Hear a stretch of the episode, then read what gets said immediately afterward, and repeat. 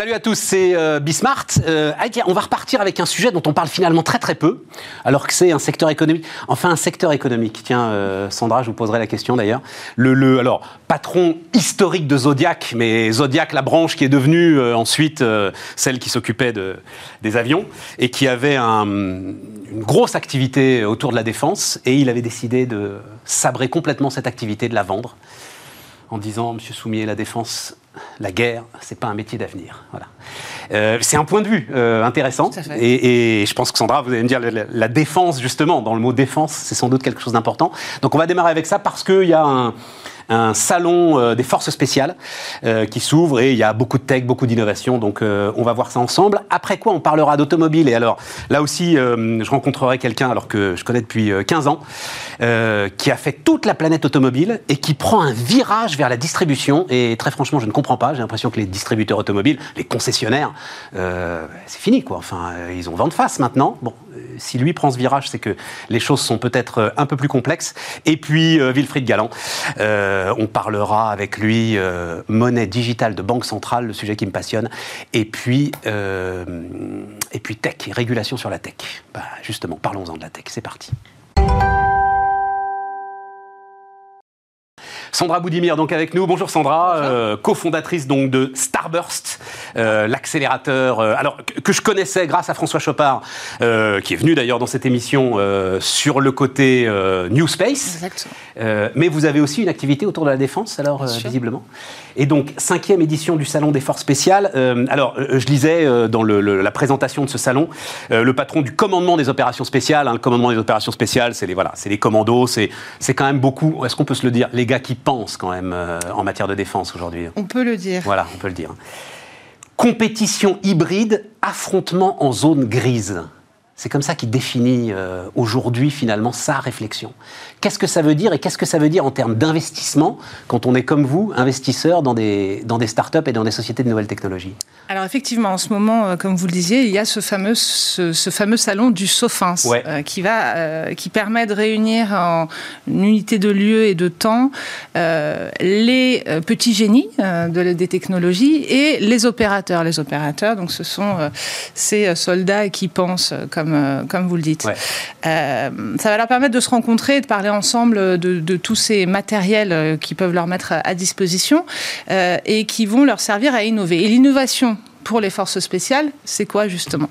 C'est de pouvoir euh, répondre à une question. Quoi Le chef d'état-major des armées, le président de la République, qui va dire voilà, j'ai un problème, comment on y répond?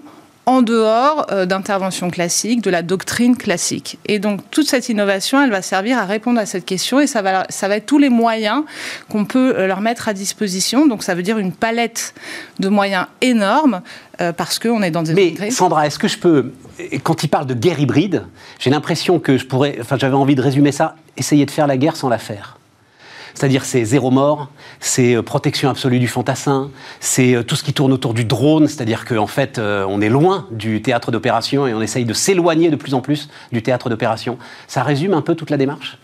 Alors, guerre hybride, ça veut dire euh, ça. Effectivement, on a aujourd'hui des moyens qui permettent de euh, préserver euh, des vies, de ne pas engager de l'humain au plus proche du combat. c'est une guerre hybride aussi parce que ces moyens technologiques vont permettre de manière robotisée, automatique, d'aller s'infiltrer, d'aller chercher du renseignement, d'aller transmettre de l'information. et l'homme reste dans la boucle, hein, man in the loop, toujours. Et c'est l'homme qui va actionner, activer, décider et euh, le plus. Euh, Man in the loop, vraiment euh, in the loop? Bien sûr, ça c'est la doctrine française et on est très ferme là-dessus. Parce que le plus longtemps alors, possible. J'allais y venir à la fin de cet entretien, mais allons-y tout de suite. c'est, enfin, alors j'ai oublié maintenant parce qu'ils en parlent plus entre les, les, discussions qu'il pouvait y avoir entre Elon Musk et le patron de Facebook dont le nom m'échappe, vous vous rendez compte, je travaille pour. Marc. Voilà, Marc, vous l'appelez Marc. voilà. euh, je sais plus lequel euh, avait. Je crois que c'est Elon Musk qui dit. Euh, euh, moi, je veux investir dans l'intelligence artificielle pour tout arrêter le jour où les robots commenceront à tirer, à tirer dans les gens dans la rue. Ce sera toujours man in the loop Il n'y a, jamais l'arme indépendante, justement, est totalement indépendante? Oui, non, il y a aujourd'hui euh, aucune arme létale qui est indépendante et automatique. Et ça, c'est vraiment une doctrine sur laquelle insiste beaucoup euh, Madame la Ministre et sur laquelle sont alignés euh, tous les chefs d'état-major. Oui, mais est-ce que c'est la doctrine des investisseurs? Moi, c'est ça qui m'intéresse. C'est-à-dire que vous, investisseurs, vous qui êtes au contact de ceux qui cherchent, est-ce que vous leur dites là mon pote va pas dans cette direction-là parce que euh, nous on n'ira pas. Nous on va pas te suivre, nous on va pas financer euh, des recherches qui pourront amener, c'est ça toute la question que pose Elon Musk, hein, qui pourront amener à ce qu'il y ait une arme létale totalement indépendante de la volonté humaine. Cette question, elle, est, elle va même au-delà. Elle va même plus généralement dans est-ce qu'on investit dans la défense, euh, dans toute technologie de défense aujourd'hui? Est-ce qu'il faut le faire? Est-ce que les investisseurs le font? Alors, c'est un vrai sujet sur lequel il y a, on est dans, sur un point d'inflexion. Euh, aujourd'hui, on a vu que depuis plusieurs années aux États-Unis, c'est quelque chose qui est euh, extrêmement, euh, euh, je dirais pas commun, mais qui se fait de manière beaucoup plus évidente que chez nous, où pendant plusieurs années, et je crois qu'on en a reparlé la semaine dernière lors, lors, de plusieurs conférences, les investisseurs et les banques privées ont du mal à suivre une société qui a son business model tourné autour de la défense. Or, aujourd'hui, alors là, si on euh, extrapole, enfin, on va plus au-delà du soldat euh, des forces spéciales, mais vers les grands programmes. Aujourd'hui, on a quand même, euh, en France et en Europe, lancé récemment trois grands programmes. Hein, qui sont structurants pour les 40-50 prochaines années. oh mon Dieu le char du futur, le porte-avions du futur et le système de combat aérien du futur. Euh, le SCAF. Et ça, ça porte avec soi euh, un besoin, euh, un besoin, une projection d'intégrer des technologies bah, qu'on n'imagine même pas aujourd'hui. Oui, c'est ça, d'accord. Et ça, et ça c'est votre terre d'investissement, en fait. Et ça, c'est une terre d'investissement. C'est dans le cadre de ces trois grands programmes. Ça, doit, en tout cas, ça permet de structurer. C'est-à-dire qu'une start-up et un programme n'ont absolument pas les mêmes cycles de vie. Donc, euh, ces grands programmes, ça permet d'avoir euh, un, calendrier. Et puis, et là, rôle euh, à nous, Starburst, de guider ces startups tout au long de ce cycle de vie et de développement à la fois des grands programmes et des startups. Une startup, ce qu'il ne faut pas. Oui, mais la différence, parce que quand. Alors, on discutait d'espace avec François, justement. vous êtes sur des programmes qui sont totalement autonomes sur l'espace et, même avec des résultats assez impressionnants. Euh, dans la défense, c'est pas possible. Il faut rentrer, si on veut euh, avoir un espoir de trouver un moment de la rentabilité, il faut rentrer dans un grand programme public.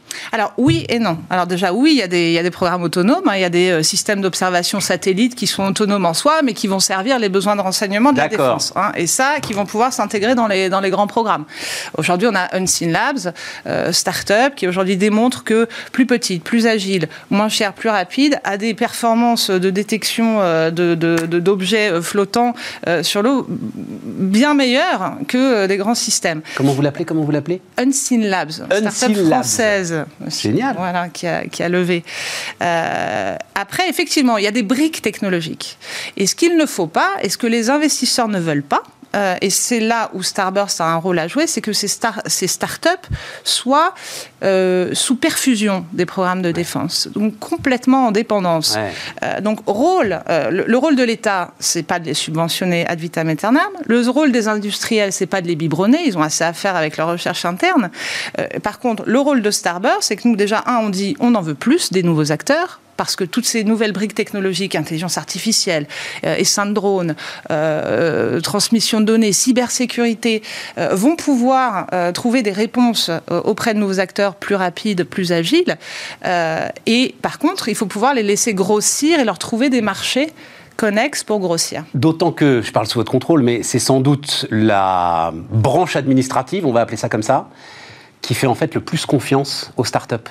J'ai été assez surpris de ça, mais l'armée a en fait une capacité à intégrer euh, et à tester et à accompagner le test and learn euh, de, programmes privés et de jeunes programmes qui est très impressionnante. Alors, d'autant plus sur le sujet que vous abordiez en introduction, qui est les forces spéciales. Oui, c'est ça. C'est leur ADN. Euh, L'affrontement en zone grise. La, la, source d'innovation des forces spéciales, c'est euh, l'interne, c'est-à-dire qu'eux-mêmes sont des petits génies qui sont tout à fait capables euh, d'imaginer, d'inventer, à la MacGyver, hein, pour, pour caricaturer un petit peu, et on n'est pas très loin, les startups, mais également les grands programmes. Parce que pour s'infiltrer, il faut des avions, il faut des hélicoptères, il faut quand même du, du gros.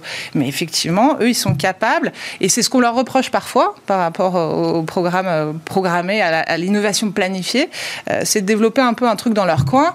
Euh, et eux ont besoin de petites séries, de remplacer régulièrement, et d'être toujours plus au top que le top. C'est ça.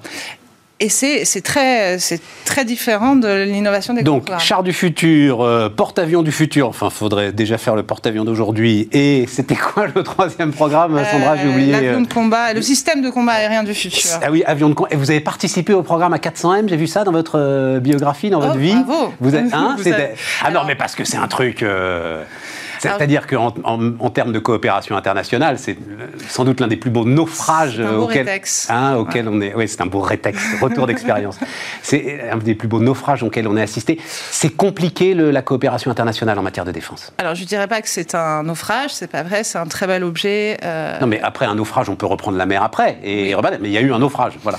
Euh, il y a eu des, difficultés.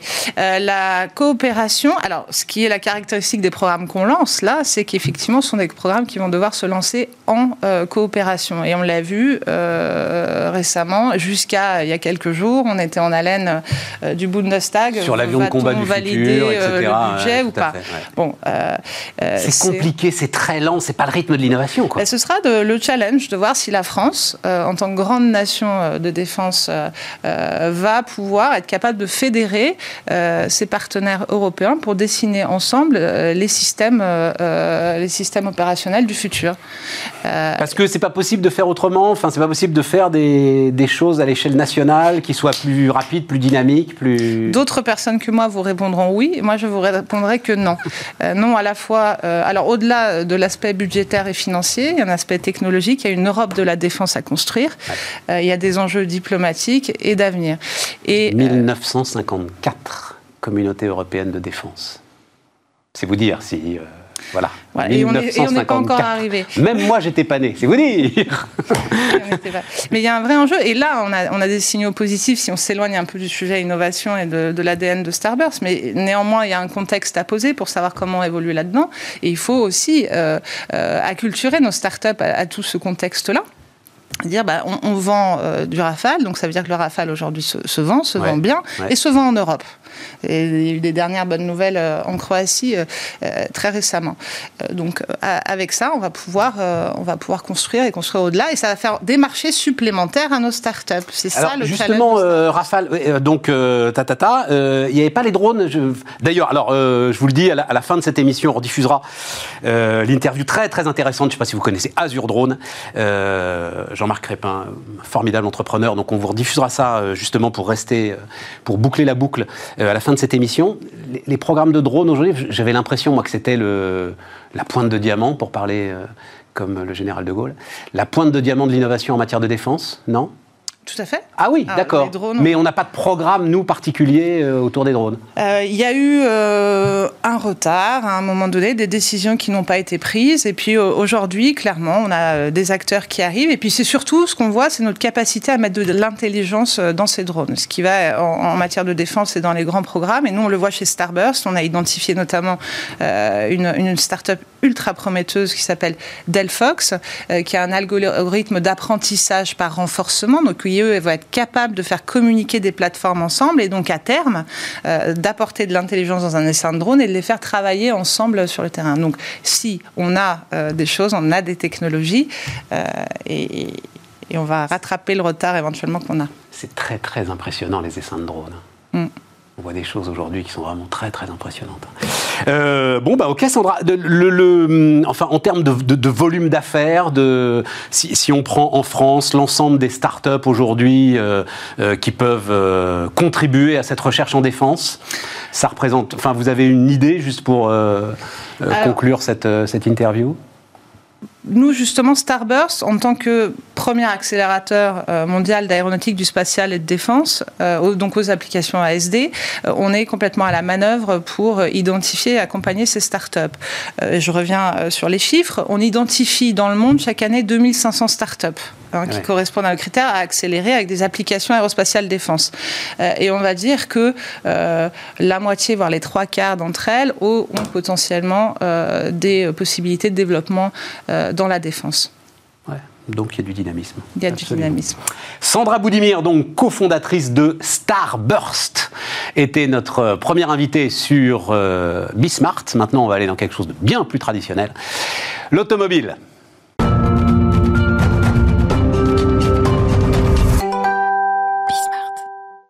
On repart les amis, on repart avec Carlos Gomez. Salut euh, Carlos, euh, donc directeur général de Buy My Car, que je connaissais pas d'ailleurs, je dois dire. C'est un groupe important. Mais oui. oui. Donc on, parle de la distribution automobile. Euh, voilà le titre.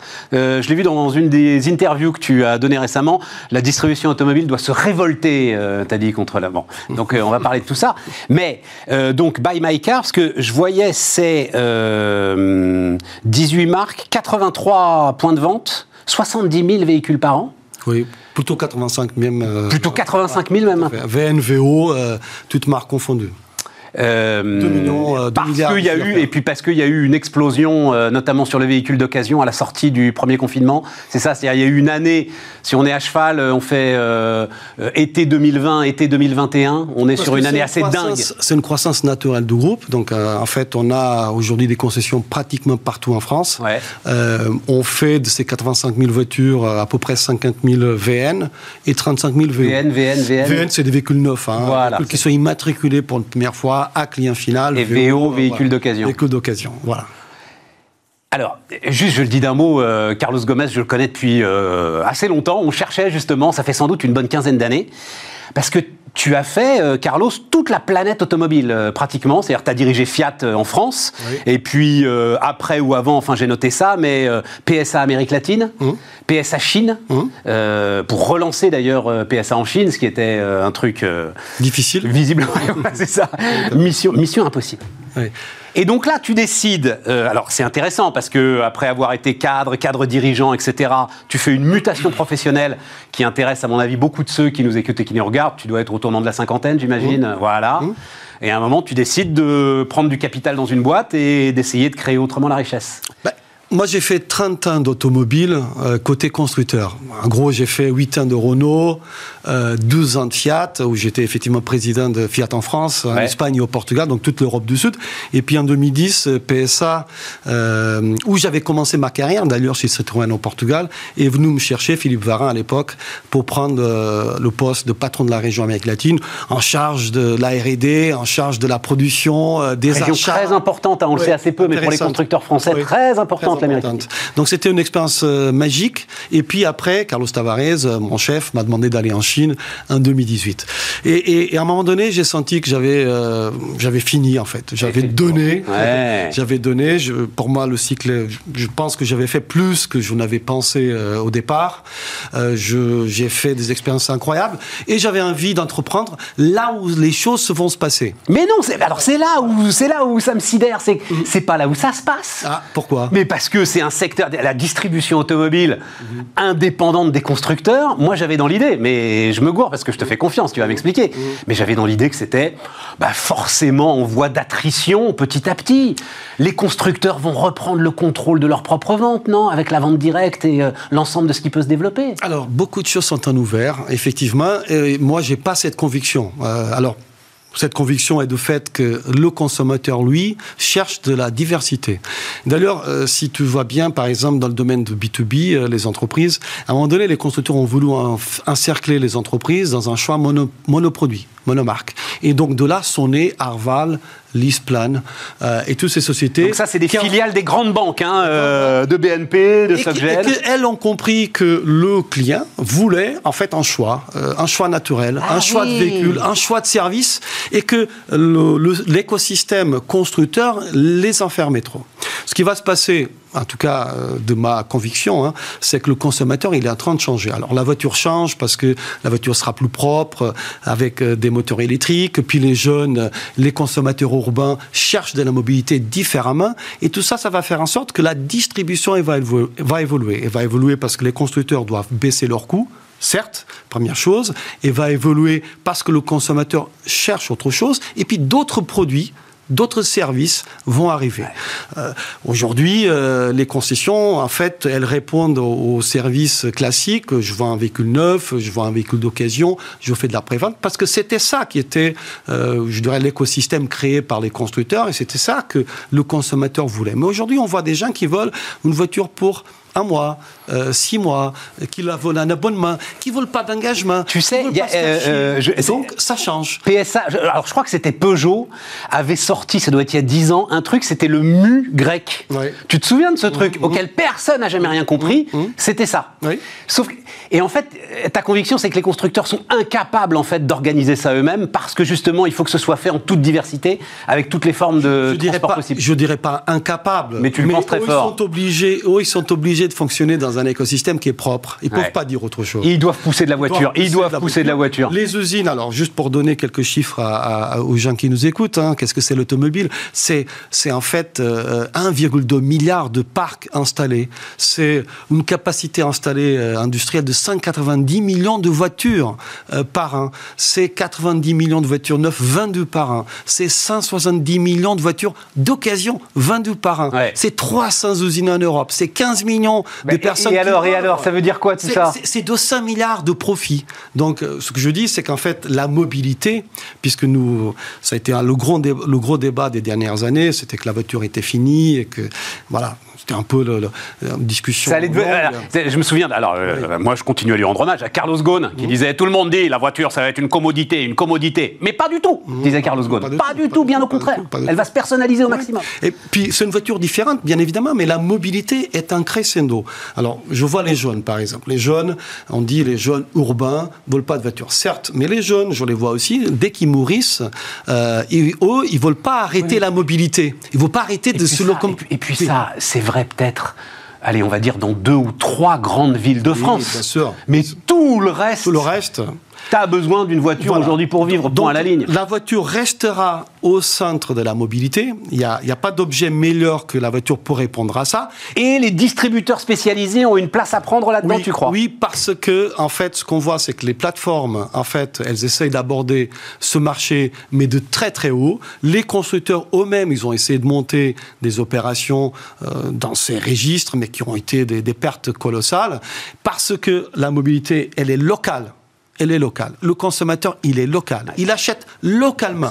Il achète localement. Après, il se déplace, mais il achète localement. Sur des besoins spécifiques. Sur des besoins spécifiques. Et donc, ce que je pense, c'est qu'en fait, les concessions de marque d'aujourd'hui, demain, elles vont évoluer dans leur portefeuille de services et que par ailleurs, euh, nous, nous souhaitons être à l'avance de cette, de cette hein, Je comprends parfaitement. Tu peux pas faire ce développement de la mobilité moderne, tu peux pas le faire en mass market. Non, non. Tu es obligé d'avoir des micro-marchés Absolument. Et, ça, il faut être un distributeur spécial. C'est comme ça que bah, Macar opère, en fait. Hein. Si, je, euh, si je regarde un petit peu ce que nous sommes aujourd'hui, nous sommes en fait euh, le deuxième distributeur privé euh, en France. nous allons faire cette année 2 milliards d'euros de chiffre d'affaires. Le, premier semestre est en ligne avec, avec ses objectifs, malgré le confinement, malgré la difficulté du marché, hein, qui est un peu contre, qui est un peu, qui est un peu en vent contraire. Et en fait, nous avons aujourd'hui une expertise locale qui est dans toutes les marques que nous opérons parmi les meilleurs du marché.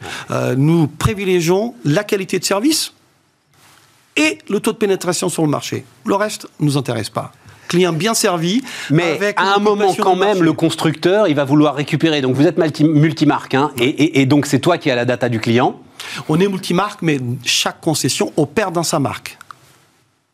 Ah, chaque concession est monomarque. Hein cependant, cependant, sur notre site bamacar.fr, nous sommes en fait avec l'offre multimarque. Donc on a, en fait une double entrée euh, au marché qui est que dans un territoire donné, nous opérons avec une marque et Ensuite, sur la toile, sur le digital, nous opérons avec notre site babacar.fr où le client peut aller jusqu'à l'achat final euh, sans aucune intervention humaine, euh, tant sur un véhicule neuf que, que sur un véhicule d'occasion. Et ce qui se fait d'ailleurs euh, beaucoup aujourd'hui sur les véhicules d'occasion. C'est-à-dire il y a des plateformes aujourd'hui qui sont vraiment très très efficaces, je dois dire. bien sûr, bien sûr. J'ai expérimenté ça en fait, pour tout te dire.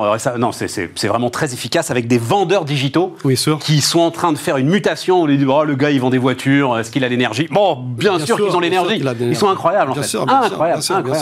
Mais euh, euh, la data, c'est-à-dire ce, marché, euh, ce micro-marché et ce marché local, mhm.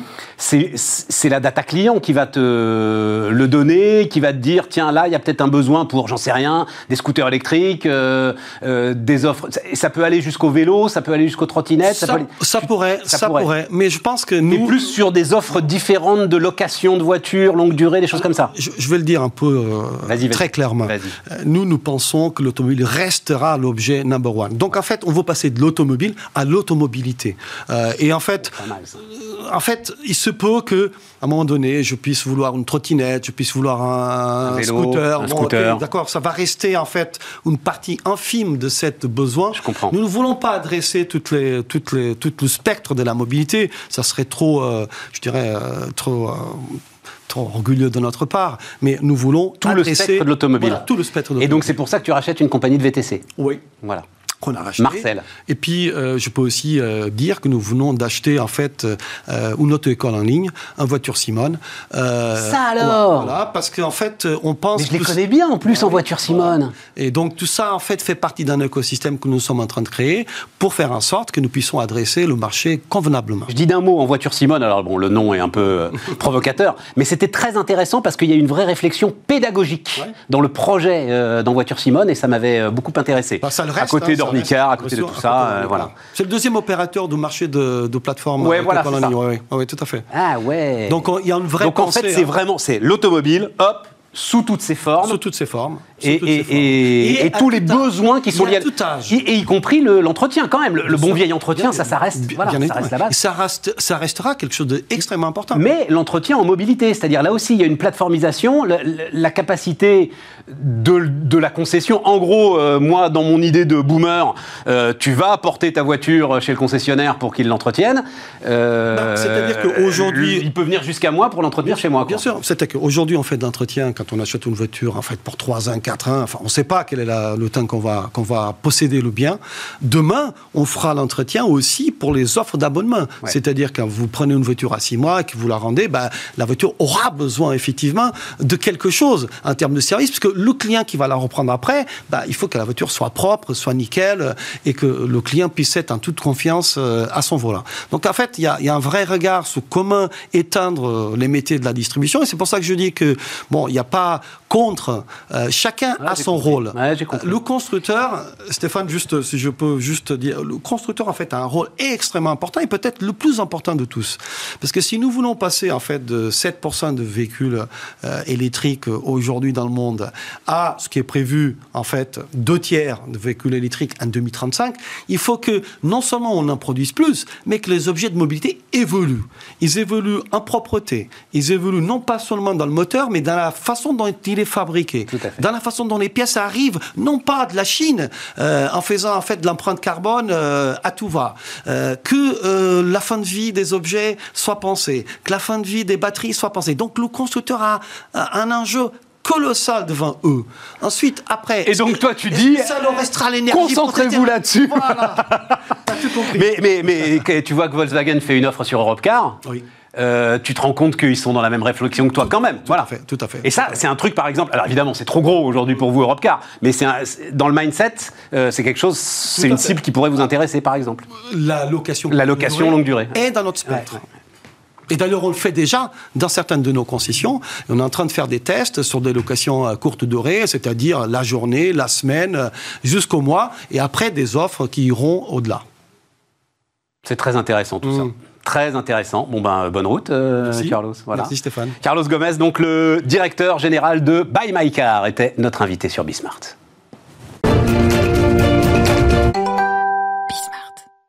On repart les amis, Wilfried Galland, salut Wilfried. Salut Stéphane. Stratégiste euh, Montpensier Finance. Euh, alors, alors, il se trouve qu'on en parlait euh, à la fin de la semaine dernière avec l'un des profs de ParisTech. oui, c'est ça, c'est ParisTech. discussion absolument passionnante autour des monnaies digitales de banque centrale et du Bitcoin. Mais alors lui, il, il balaye le Bitcoin, mais d'un revers de mm. main. Mais alors, c'est voilà, vous embêtez pas avec ça. Le sujet, c'est euh, les monnaies digitales de banque centrale. Je sais même pas pourquoi on parle du Bitcoin. Enfin, voilà. Mais vraiment, alors, le, type laminé. Euh, ça a duré euh, une minute sur le Bitcoin. Parlons d'autre chose, parlons de choses sérieuses. Il y a un truc, donc on, va reparler de ce que j'appelais moi bataille digitale, parce qu'il se trouve que la France, la Banque de France, a fait un test mmh. et donc a émis pour la première fois. Alors, mais c'était une, réelle émission ou c'était juste un test, euh, Wilfried? C'était une réelle émission, mais qui a été annulée euh, à, la fin de la journée pour, pour en fait qu'il n'y ait pas d'impact sur les comptes. D'accord. Mais, en fait, mais on voulait voir si ça marchait, quoi. Tout s'est déroulé de l'adjudication au règlement livraison euh, sur les principes de la blockchain et de la monnaie digitale. Donc en monnaie digitale de banque centrale. Exactement. Voilà. Donc elle faisait ça évidemment au nom de l'eurosystème. Absolument. En monnaie digitale de banque centrale. C'est une date, euh, c'est important. Je, je, je, dois dire que je, je réfléchis à ça, ça m'intéresse beaucoup. Je... je pense que c'est une étape importante parce que c'est le moment où on fait rentrer le vieux monde monétaire euh, dans, dans l'ère du, j'allais dire du digital, mais surtout du traçable. C'est-à-dire qu'en fait, l'intérêt des monnaies digitales de banque centrale, c'est qu'en fait, on peut tracer ça. tout ce qu'on est en train de faire, chaque euro, et on peut lui attacher des propriétés. Et c'est ça qui est absolument extraordinaire. C'est-à-dire que chaque, euh, la monnaie devient quelque chose non pas de, en fait, à la fois totalement fongible et en même temps totalement différenciant, totalement différencié granulairement. Ce qui est, ce qui est, si tu euh, tires ce fil, tu as le vertige. Hein. Euh, on est, voilà, on est d'accord. Si tu tires ce fil, alors on en parlait la, semaine dernière, si vous étiez avec nous, je pense qu'on peut en remettre une couche parce que c'est passionnant. Ça veut dire, en gros, la Banque centrale peut décider d'aller soutenir alors, Wilfried Galland, non, il n'en aura pas besoin, Stéphane Soumier non plus, mais directement des ménages qui en ont besoin et qui auront été ciblés pour l'efficacité de sa politique monétaire. Exactement, ou des entreprises, ou des secteurs, ou enfin tous ceux qui consomment d'une façon ou d'une autre de la monnaie peuvent avoir effectivement euh, accès de façon précise à telle ou telle ressource, et en plus que cette ressource soit affectable. Voilà. Affectable, voire éventuellement avec une date de péremption. Voilà. Et, ça, c'est quelque chose qui est. Euh, Attends, reste sur la date de péremption, euh, Wilfried. C'est super important la date de péremption. Ah bah, c'est-à-dire qu'en fait, euh, on, ajoute la, on ajoute la dimension temps à la dimension, enfin à, toutes les dimensions. Et donc, si on veut, en gros, si on veut vous forcer à investir, on dit voilà, je te donne 1000 euros, mais c'est maintenant, tu les dépenses dans les trois semaines. Voilà. Tu, après, c'est fini. Tu as 1000 euros, mais après, ces 1000 euros peuvent disparaître. Voilà. Comme tout. Un truc de En fait, mais exactement. et en fait, ça ouvre des champs extrêmement importants parce que là, on se focalise sur ce qui est le plus euh, le, plus visuel, c'est-à-dire quelque chose, euh, voilà, cette, cette monnaie s'autodétruira dans, euh, dans, dans, dans, dans 5 secondes si vous ne l'avez pas utilisée. C'est mission impossible. Exactement. Mais, toutes, les, toutes les caractéristiques possibles attachées au digital peuvent être attachées désormais à la monnaie. Hein, sur effectivement la, la façon d'utiliser, le timing, les canaux d'utilisation, avec, avec évidemment, et c'est là où toutes les questions aussi se posent, une traçabilité totale. Donc voilà. Alors non, l'autre question qui se pose, fondamentale, c'est sous l'autorité de qui? Oui. Parce que c'est la banque centrale. Euh, donc l'euro digital va être émis, dirigé, piloté par la banque centrale. Et, et, avec quelle et avec quelle coordination avec les banques commerciales? Eh ben, Alors ah oui, peut-être, mais, mais, surtout avec quelle coordination avec les gouvernements Parce qu'aujourd'hui, on, le répète, aujourd'hui la banque centrale, elle rachète les dettes et donc elle permet au gouvernement de faire ce qu'ils veulent globalement avec l'argent disponible. Avec la monnaie digitale de banque centrale, c'est fini. Bah, disons qu'avec la monnaie digitale de banque centrale, c'est un, c'est un outil. Il ne faut pas oublier, c'est un outil. C'est pas, c'est pas une politique, mais c'est un instrument direct pour mettre en place une politique. La question, c'est qui va décider de la mais politique? Oui.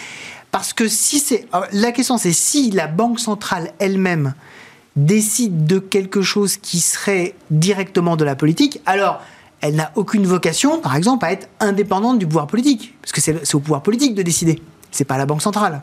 Donc ça, oui, mais le pouvoir politique peut pas donner des ordres à la Banque centrale. Aujourd'hui, non. Aujourd'hui, non. Mais si jamais on décidait que les possibilités ouvertes par cette nouvelle technologie et la démultiplication possible de politiques budgétaires euh, ou de politiques globales par la monnaie nécessitaient d'avoir une euh, connexion, on va dire, qui soit véritablement ouverte. Aujourd'hui, la connexion, elle existe. Hein. La connexion euh, entre les pouvoirs politiques et les, euh, les banques centrales, elle existe. Elle est, euh, elle, elle, est, elle est non dite, mais aujourd'hui, les banques centrales financent directement. Et quand on leur dit, bon, on a besoin de financer, elles financent. Oui, elles financent directement les États. Mais après, les États restent totalement maîtres de l'attribution des sommes qu'ils reçoivent. Mais il n'y a aucune raison pour que ça ne soit pas le cas. Simplement, la, la Banque centrale a la possibilité d'utiliser cette, cette, cette, cette nouvelle monnaie pour rendre la politique plus efficace. Aujourd'hui, un État. D'accord, donc ça veut dire que la Banque centrale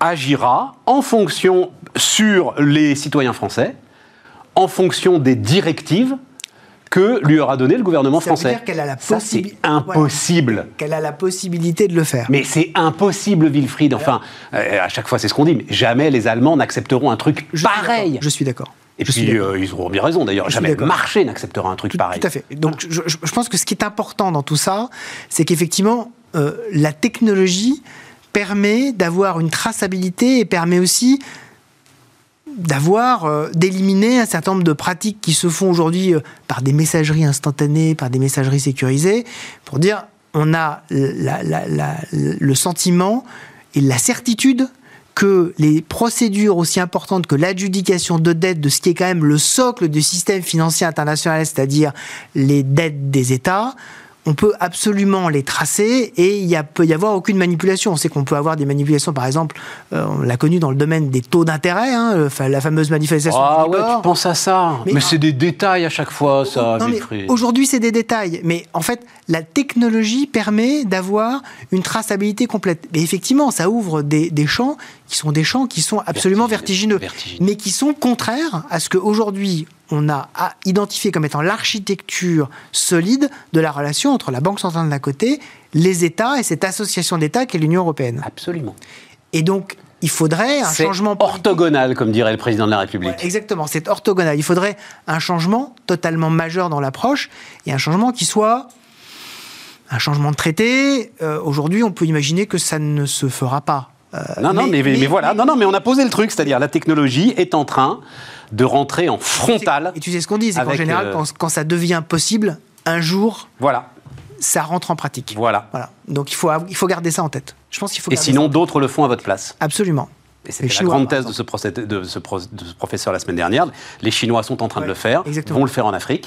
Et il y a là une, voilà, une, influence supplémentaire. Absolument. Bon. Mais alors, ça nous amène, euh, voilà, il nous reste 5 minutes, donc on va pas encore avoir le temps de faire le Bitcoin euh, structurellement inflationniste, on n'aura pas le temps. Déflationniste. Non, euh, déflationniste. ce qui m'intéresse, c'est le les risques de régulation autour de la tech. C'est-à-dire que là, Facebook, hier soir, a passé à son tour la barre des 1000 milliards de dollars, ça va devenir le standard, quoi. voilà, c'est ça, oui, voilà. où est-ce que tu vois un, un, risque de régulation justement autour de la tech? Bah, En fait, la tech, c'est un peu le grand méchant du 21e siècle. C'est-à-dire on considère que euh, tout ce qui est euh, déjà gros, puissant euh, et incontournable est, nécessairement quelque chose dont il faut, je dirais pas se débarrasser, mais qu'il faut rendre, qu'il faut apprivoiser, quitte à utiliser la manière forte. Il faut lui poser le pied sur la nuque. exactement, il faut lui poser le pied sur la nuque. La question c'est qu'en faisant ça, on a un coût qui peut être un coût qui peut être relativement important pour l'économie en général. Un coup sur l'innovation, ce sont des, plateformes, alors certes, qui, qui, peuvent écraser la concurrence, mais qui ont une puissance d'innovation. Aujourd'hui, dans le spatial, rien n'aurait été possible si on n'avait pas eu la puissance de ces, euh, de, ces gigantesques plateformes euh, et la puissance de Jeff Bezos qui se dit bah, finalement euh, je vais moi aussi mettre un pied dans le spatial et ça, et ça, et ça entraîne énormément de choses. Est-ce que ça va donner quelque chose d'infini Oui, c'est marrant que tu utilises cet exemple parce que c'est un exemple sur lequel moi, je, alors il faut le dire tout doucement, on n'a pas le droit, mais je me demande si on n'est pas en train de cramer du pognon pour rien. C'est une possibilité qu'il ne faut absolument pas écarter.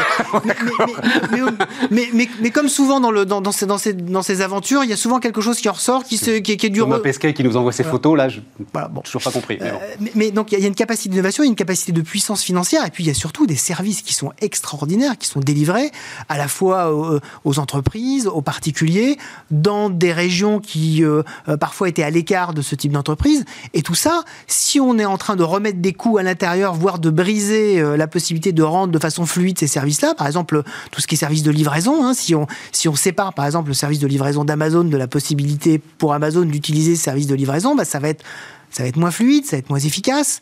Alors oui, on va laisser d'autres personnes rentrer, mais à quel prix, à quel coût euh, Il faut bien. Ah, c'est intéressant. En fait, je pense qu'il faut bien calculer tout ça. C'est-à-dire que le, le, le, le prix d'une organisation de la société n'est probablement pas nul. Est-ce qu'on l'a bien mesuré? C'est moi, moi c'est la question que je pose. Est-ce qu'on l'a bien mesuré? C'est-à-dire qu'on a besoin. C'est un peu comme quand on discute euh, avec les Américains des relations avec la Chine. De temps en temps, ils disent les relations avec la Chine, on doit certes être partenaire, on, doit les, confronter, on doit être rivaux, mais de temps en temps, on doit être partenaire. On doit aussi être partenaire des GAFA. C'est-à-dire ce n'est pas uniquement un ennemi. Et là, le danger que je vois aujourd'hui, c'est que dans tout le prisme qu'on a vis-à-vis d'eux, on les présente de façon univoque comme étant l'ennemi euh, à, mettre effectivement sous un joug. Euh, c'est probablement pas, euh, enfin, une approche euh, aussi simple n'est probablement pas l'approche la, plus pertinente qui soit. Ou en tout cas, c'est une approche qui coûte. Est-ce qu'on est bien Non, mais c'est super intéressant. Et, toute cette. alors là aussi, j'ai pour le coup découvert des choses incroyables. là encore, c'est une interview que vous pouvez aller retrouver sur Bismarck autour du nouvel impôt mondial on ne cite jamais euh, le numérique, mais à un moment, quand un gars dit Et au fait, il euh, n'y a pas Amazon dans votre truc, ah merde, il n'y a pas Amazon Et donc on se met la tête à l'envers pour essayer d'y mettre Amazon à tout prix. Euh... Parce, que, Amazon réinvestit. Euh, oui, oui, mais, mais, mais ça va tout à fait dans son sens. C'est-à-dire, la tech, c'est la cible. La tech, c'est la cible aujourd'hui, et j'avais pas du tout. À l'état d'esprit ce que tu as dit. C'est quoi ta phrase? Elle est brillante ta phrase, encore une fois, Wilfried. Le coût d'organisation de la société. L'organisation d'une société a un coût. L'organisation d'une société a un coût. exactement. Et en fait, j'ai l'impression qu'on est en train de créer ce que certains penseurs onégéens appelaient ça les boucs émissaires. Donc les boucs émissaires de nos problèmes sont les grandes, les, grandes plateformes. Hein. ils sont responsables de tout, du fait qu'on a des déficits publics, du fait qu'on n'a pas assez de concurrence, du fait qu'on a euh, des inégalités. Enfin voilà, tout, tout est de leur faute. Sauf qu'est-ce qu'ils apportent comme service quand même? Et, qu'est-ce qu'ils apportent également comme puissance financière? Et tout ça, quand on apporte de la puissance financière, il y a aussi l'innovation à l'intérieur. Ne, l'oublions pas, l'innovation, ça, ça, ça se répand dans la société. Donc voilà, ce n'est pas que des grands méchants, c'est aussi des gens Discours qui apportent des choses. inaudible euh, par euh, l'opinion publique, euh, Wilfried, tu en as conscience. Oui, voilà, c'est ça. On va dire c'est hein un, un, discours qui n'est pas nécessairement un discours central aujourd'hui. J'ai confiance, conscience de ne pas être totalement au barycentre Le des responsable politique qui viendra, mes chers compatriotes. L'organisation de la société a un coût. mais, mais, mais, et puis, et puis on est bon, on a, on a plus le temps, mais on n'est pas très très loin du Covid avec cette histoire-là. Absolument. Voilà. Non, mais absolument. Et avec le coût du confinement et le prix de la vie. Voilà. exactement, exactement. Cette formidable discussion autour du prix de la vie. Exactement. Le, qu'est-ce qu'on est prêt à mettre en face d'un certain nombre de valeurs qu'on considère comme étant importantes, mais qui ne peuvent se défendre que si on a une certaine puissance financière? Mm. Eh, il va falloir gérer l'aller-retour hein, entre les deux. Bien. Euh, ben on est au bout, euh, mon cher Wilfried. On aura l'occasion de reprendre cette conversation. On aura l'occasion de reprendre cette conversation en septembre, absolument, avec euh, grand plaisir, parce qu'effectivement, à la fin de la semaine, on va tirer le rideau et... Voilà, poser les tongs.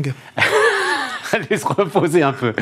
Wilfried Galland qui était euh, avec nous donc sur Bismart. Et donc, chose promise, chose due, on a démarré avec les drones. on va finir avec les drones. Et avec donc Jean-Marc Crépin, Azure Drone. Alors, il était venu nous voir, il y a un petit moment, hein, c'était en septembre dernier. Mais vous allez voir, l'interview est passionnante. Le, business model euh, autour des drones, on est au cœur de cette fameuse convergence entre l'industrie et les services. Le business model est, lui aussi euh, très intéressant. Et donc, on se retrouve demain. On repart. Euh, on repart avec l'innovation. on va voir des images. Mais avant, on va faire connaissance avec, Jean-Marc Crépin, qui est le fondateur de Azure Drone, puisqu'on va parler des drones. Voilà, je me suis offert un petit jeu de mots à deux balles avec le décollage du drone de, surveillance, parce que visiblement, là, enfin, si, si tu es là, Jean-Marc, c'est qu'il se passe quelque chose.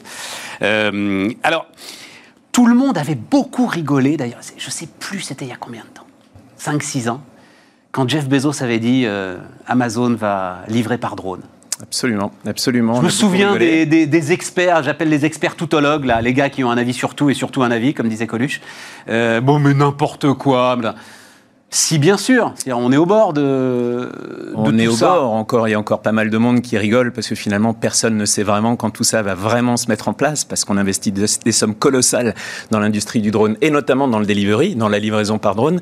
Mais c'est un marché qui est beaucoup plus complexe que ça. Il y a des aspects réglementaires, de liberté privée, de, volume. On va pas pouvoir livrer des pizzas à tout le monde dans Paris euh, par drone un, jour comme ça. Alors on va pas en parler, euh, Jean-Marc, euh, maintenant parce que à moins que ça, ça t'intéresse parce que ton sujet, toi, c'est le drone de surveillance mais enfin, aujourd'hui, le problème de volume et le problème physique, c'est la distribution des colis sur le bitume. Ça ne passe plus. Donc, à un moment, il va falloir euh, s'élever au-dessus du bitume hein, si on veut continuer à distribuer. Et il n'y a pas de raison qu'on s'arrête de distribuer. Enfin, tout ce qu'on est en train de vivre nous fait penser qu'on va distribuer euh, encore et encore et encore plus. C'est inévitable. On y va de toute façon. Et quand même, globalement, les technologies entre le drone de surveillance qu'on va voir là euh, on va voir l'usine d'assemblage qu'on va voir là. On peut peut-être commencer à la, voir d'ailleurs, à la regarder les images que vous avez. Euh, l'usine d'assemblage qu'on va voir, elle est où? Elle est à Bordeaux. À Bordeaux. Voilà.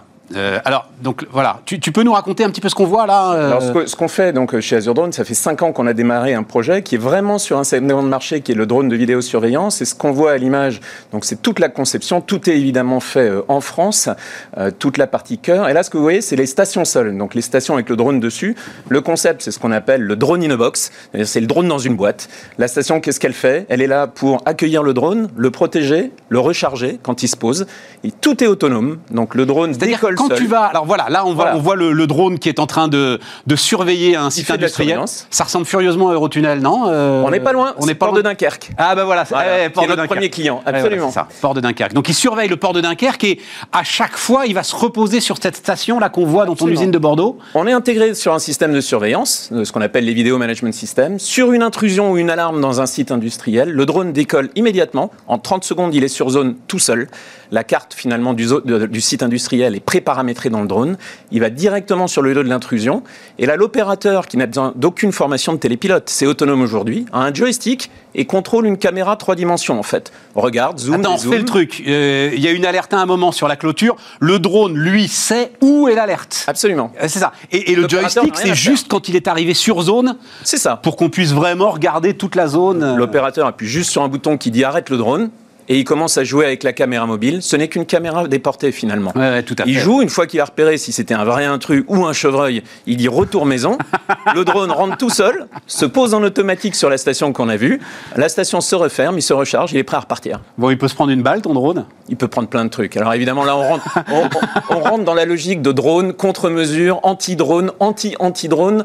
Donc il euh, n'y a pas de non, j'ai déjà, ouais, non, j'ai déjà l'intrusion, j'en sais rien, moi, euh, lance-pierre, le truc. Enfin, et puis forcément, tu vois un truc comme ça. Même euh, tu es à Dunkerque, euh, tu es un jeune gamin à Dunkerque, tu te dis tiens, on va aller s'amuser avec les drones et euh, on va aller essayer de les challenger. je, vais te donner un ou deux exemples très précis et de cas clients. Euh, on travaille sur un cas client en Nouvelle-Calédonie où il a fallu discuter avec les populations locales pour effectivement leur dire ne shootez pas le drone. c'est un outil qui est bon pour tout le monde. Donc là, c'est un exemple.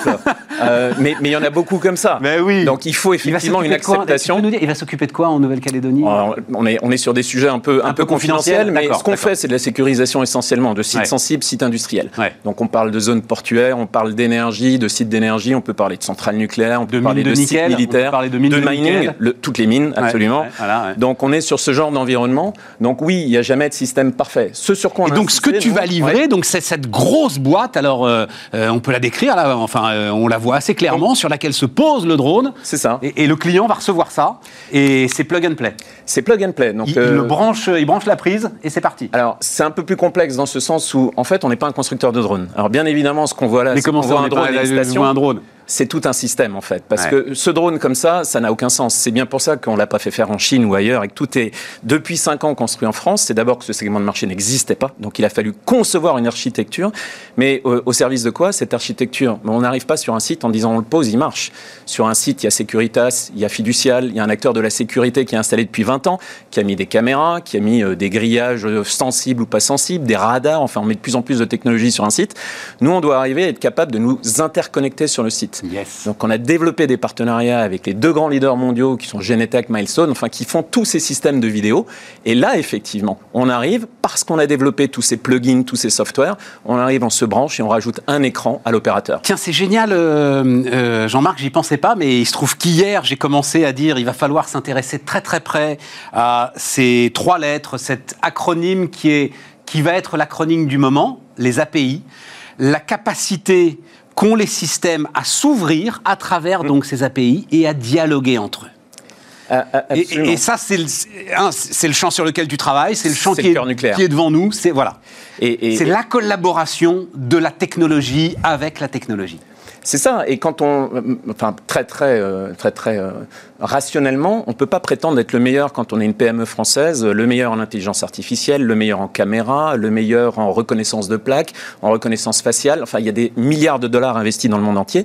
Ce qu'on a fait avec Skytech, avec notre produit, c'est qu'on est prêt à intégrer ces briques. Donc, on est un intégrateur de systèmes au même titre que le Rafale est un intégrateur de systèmes aéronautiques, de systèmes software. Donc nous, ce qu'on va chercher à faire, une fois qu'on sera vraiment au top du, segment aéronautique, ce qu'on vise, c'est l'aéronautique, c'est-à-dire la fiabilité d'un Airbus ou d'un Boeing. Une fois qu'on sait faire ça et qu'on est arrivé à nos 99,99% de fiabilité des systèmes, on est capable d'intégrer X briques technologiques qu'on va aller chercher chez les meilleurs acteurs dans le monde en disant vous êtes le meilleur sur la reconnaissance faciale, vous êtes plug and play avec le système Skytech. Et c'est en ce sens qu'on est vraiment un ensemblier et, un maître d'œuvre en fait. Parce qu'on ne peut pas tout faire aujourd'hui. La technologie est trop vaste et avance beaucoup trop vite. Est-ce qu'on a encore le droit de citer Carlos Ghosn euh, sans, que, sans que les murs du studio s'effondrent? Ça va si, si, si, je te dis que c'est comme ça que Carlos Ghosn voyait le constructeur automobile dans 10 ans, pas, tu le prends pas comme une insulte, tu le prends comme bah, une forme d'hommage quand même, on est d'accord hein. C'est clair, c'est clair. exactement ce qu'il disait. Nous serons, nous, c'est exactement ce qu'il disait. Peut-être tu ne le savais pas. Non. Bah nous, notre sujet, c'est la fiabilité. Nous, notre sujet, c'est qu'on met des gens et des enfants dans des machines qui vont à 130, 140, 150 km/h.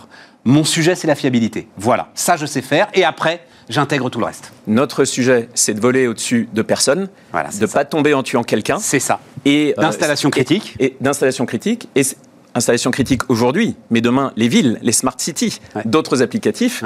Et donc, l'enjeu, il est aéronautique. Et c'est pour ça que le premier combat d'Azure Drone a été deux ans de travail et de développement pour être le premier drone qui a une autorisation réglementaire par une autorité de l'aviation civile, la DGAC en France.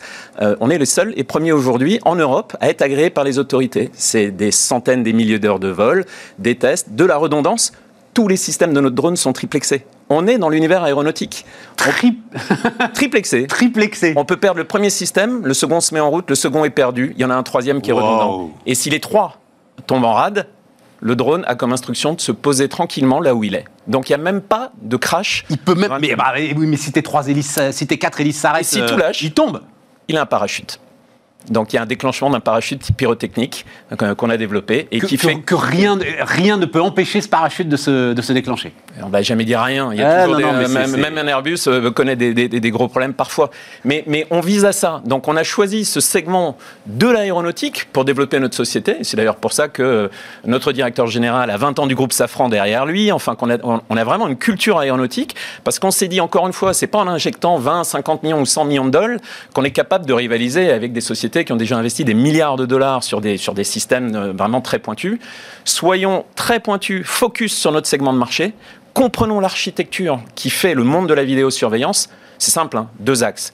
Rehausser le niveau de sûreté des clients et le payback, la rentabilité pour les clients. Une fois qu'on a rempli ces deux objectifs, la, rentabilité, et tu le dis très justement, tiens, bah d'ailleurs, c'est une bonne, euh, bonne continuation de la discussion qu'on avait avant avec, euh, avec Bertrand Martineau sur l'emploi. C'est-à-dire que le payback, alors euh, on va dire, ah oui, mais ça fait des ronds en moins, machin.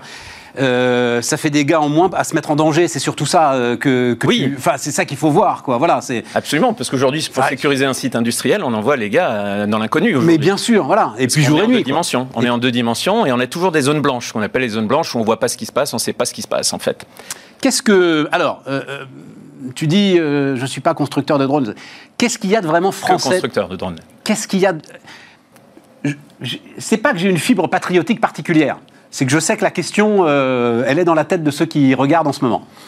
Qu'est-ce qu'il y a de français, exactement de français, dans ces drones euh, qu'on voit voler là, euh, sur Alors, pour, pour, être très honnête, il est plus simple de dire qu'est-ce qui n'est pas français puisque quasiment tout est français toute la valeur ajoutée, le cœur nucléaire du système Skytech, c'est un bureau d'études lancé depuis 4 ans euh, et, basé à Bordeaux avec des ingénieurs en France. On a les meilleurs ingénieurs du monde. Les coques plastiques, sont pas françaises. La coque est française tout est fait en France, et c'est ce que je te disais, même le châssis, parce qu'on a dû inventer une nouvelle application, un nouveau métier, donc on a designé la structure pour être capable d'être un intégrateur de système. Ce qui n'est pas français, c'est plus simple, c'est tout ce qui va être du volume et qui n'est pas critique dans le schéma par exemple, les moteurs. Des moteurs de drones aujourd'hui sont fabriqués par milliers et millions d'exemplaires en Chine. Il n'y a pas de criticité sur le sujet, donc on va se sourcer. En revanche, on a fait faire des moteurs sur mesure pour être capable de voler dans le sable, dans le désert, dans des environnements compliqués. Euh, et, et, cela, on a demandé des spécifications sur le moteur. Mais le moteur n'est pas français. Pour le reste, toute l'électronique est française, le châssis est français, créé en France, sous-traité en France avec des entrepreneurs français. Euh, le, software est français, tout le soft est français. Donc non, non, on y arrive. le, géant du drone chinois, là. Euh, DJI. Voilà, DJI. Euh, qui commence à avoir des problèmes aux États-Unis d'ailleurs. Hmm. tout ce qui est géant chinois a des problèmes aux États-Unis. Il est capable de faire ce que tu fais?